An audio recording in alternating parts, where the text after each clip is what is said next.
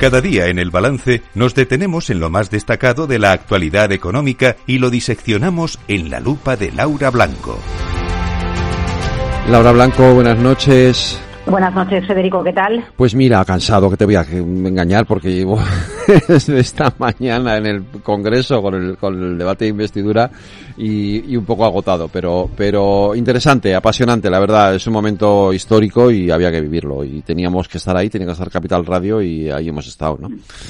Bueno, y yo creo que ha sido interesante la, la cobra del presidente del gobierno con la amnistía, ¿no? Eh, al final, si hubiera estado hablando de amnistía durante todo el discurso, el principal, ¿no? Eh, pues, pues sería de lo que más hablaría y al final ha, conseguido en su discurso inicial, al margen de cómo han ido las cosas a lo largo de la tarde, bueno, pues desviar la atención. Fíjate que yo ayer comentaba con un grupo de periodistas en privado que conociendo a Sánchez y otras intervenciones en las que por sorpresa eh, anunciaba otros frentes, lo hizo, por ejemplo, cuando anunció el impuesto a bancos y energéticas, ¿no? Eh, no, no, no me sonaba nada raro y dije en privado, esperad que algún anuncio habrá que, algo se reservará para, para desviar la atención y entonces ahí llegaron, bueno, pues cuestiones económicas. Pues efectivamente, porque, a ver, es verdad que, que mm, el tema de la amnistía era lo que todos estábamos pendientes del asunto, pero eh, la primera hora, más, y también más allá de los eh, reproches a la, a la derecha, etcétera, ha habido mensajes de Sánchez y ha habido sobre todo tres medidas, ¿no? Que ha sido esta, este alargamiento de, de, la reducción del IVA a los alimentos, eh, la, la, gratuidad del transporte a, a, los jóvenes y a los menores y eh, lo de elevar la renta, el nivel de renta para poder acceder al, a, a la, a la congelación de las hipotecas. Esas tres medidas han sido. claro, eso es. Esas tres medidas han sido las más novedosas, por decirlo Luego ha hablado también de pensiones y estas cosas, pero esas, digamos, ha, sido lo más novedoso. Son, sin embargo, tres medidas, y fíjate, esta es mi versión, eh, muy poco eh, progresivas. Eh, a ver, mira, yo precisamente eso te quería eso te quería decir, porque tengo el corazón partido con, mm. Con, el tema de, la prórroga de la rebaja del IVA. Bien es cierto que él dice eh, los ricos, ¿no? Y es la frase que utiliza, los ricos seguirán pagando más mientras gobernemos. Bueno, esta frase tiene un matiz, Fede. Los ricos ya pagan más, eh, gobierne quien gobierne, simplemente por el sistema fiscal que nos hemos dado en España.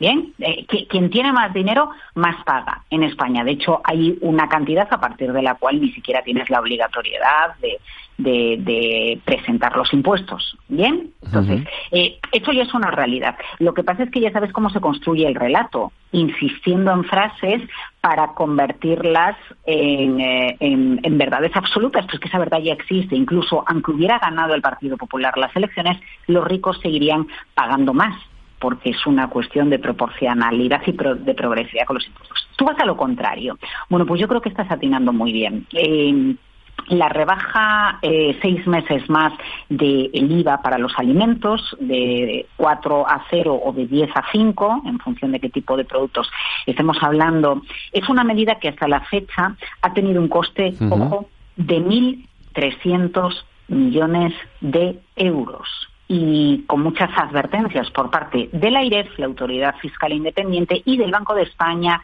pidiendo que, por favor, las ayudas se focalicen en los más necesitados. Eh, ¿Qué sucede con este tipo de ayudas y la rebaja del IVA? Pues que las rentas más bajas dedican un mayor porcentaje de su renta a la alimentación y a la vivienda, todo lo que tiene que ver con la energía. Por eso, en la crisis desencadenada con la guerra en Ucrania, se aplican este tipo de medidas, porque más porcentaje del dinero que entra en casa del sueldo se dedica a esto. Pero si nos vamos a la cantidad neta, gasta más una familia de renta alta en comida y en electricidad o en energía. Por lo tanto, una medida que aplica todo el mundo al final acaba teniendo un impacto elevadísimo en las cuentas públicas, estás haciendo café para todos y no estás consiguiendo la frase con la que has conseguido el aplauso del hemiciclo. Y es que los ricos seguirán pagando más mientras gobernemos. ¿Por qué motivo? Porque de manera global quien más se beneficia de esta bajada del IVA es quien más consume, quien tiene más poder adquisitivo y quien puede ir a cadenas de distribución premium para comprar, simplemente porque una renta de 120.000 euros al año, por poner un ejemplo, gasta más en alimentación que una renta de 18.000 euros al año, que es el salario más habitual en España. ¿No? Cierto. Simplemente. Entonces, te lleva a pensar la rebaja del IVA para todos por igual. Es verdad que esto no se puede aplicar para unos y para otros no, porque tendríamos que hacer un cheque, tendríamos que hacer una cartilla y entonces ya no, no sería aplicable, ¿no? Pero tiene muchísimo impacto en la recaudación pública y en la práctica beneficia en millones de euros que se dejan de recaudar eh, se dejan de recaudar sobre todo en las rentas altas, porque las rentas bajas dedican mucho porcentaje de su renta, pero la cantidad que destinan a comida, una renta de, alguien que está cobrando el salario mínimo, pues al final destina mucho, eh, destina menos cantidad bruta ¿no? a, la alimentación. Eh, tema de transporte, eh, bueno, pasa un poco lo mismo, porque estás haciendo café para todos, ¿no? Eh, eh, una, una familia con unos ingresos altos y varios hijos va a tener el mismo beneficio eh, que, una, familia, con ingresos bajos. ¿no? Que con ingresos bajos o, monoparental y beneficia a todos. Y el tema del, del umbral para el alivio hipotecario, eh, bueno, ya sabes que yo soy partidaria de, del alquiler de la vivienda. Eh, creo, creo que es por ahí, aunque hay algún anuncio en esa línea que va con anunciado otras veces el Partido Socialista.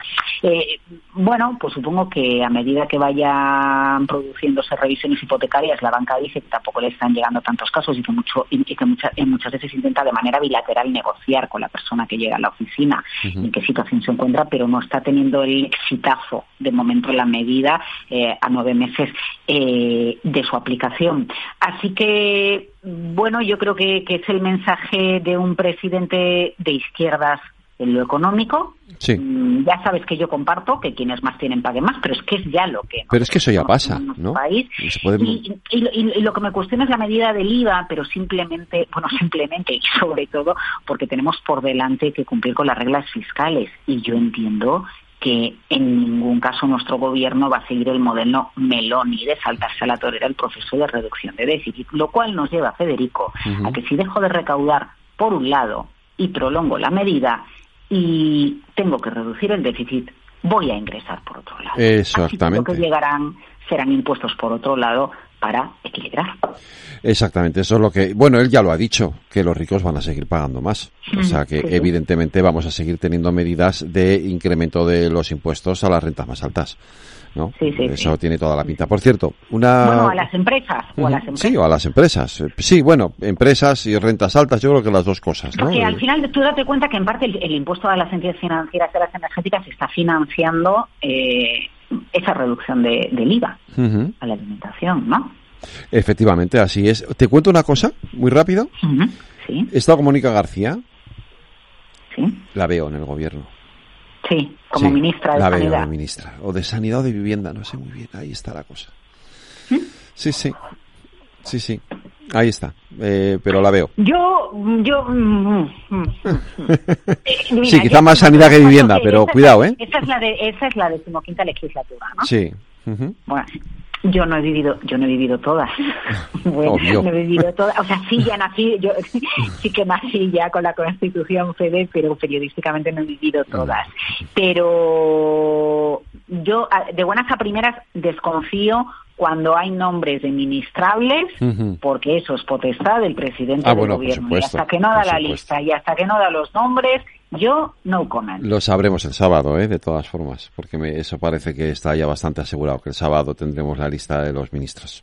¿Y qué te dicen que te han dicho hoy de Calviño en el Congreso de los Diputados? Eh, no, que está que está prácticamente hecho el tema del BEI, o sea que que, que, nada, Calviño mm. va a dejar de estar en el gobierno, pero va a, dejar, va a dejar de estar en el gobierno para irse a un puesto muy relevante, ¿no? En la Unión Europea, lo, cual es mm. eh, importante, ¿no? Pues, eh, eso es importante para España sí o sí, no no, no tiene mm. no tiene discusión, yo creo, vamos. Pues yo, yo, yo creo que dos de las carteras, bueno, al margen de la cuestión económica, hay una hay una cartera que me importa mucho que es la de Hacienda, no sé si va a optar por unirla, volverla a unir, como ya ha estado en otras ocasiones, o, dejarla separada.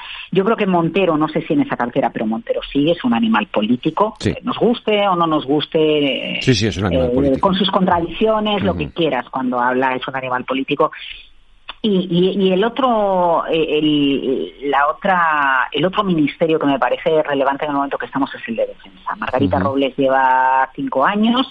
Em, la industria de defensa tiene por delante un reto y es conseguir que se cumpla la hoja de ruta de llegar a una inversión equivalente al 2% del PIB. Ha calado en la población la importancia de invertir en defensa y seguridad. Tenemos una industria muy potente y, bueno, pues será interesante ver si se queda la ministra actual o, o si hay un cambio.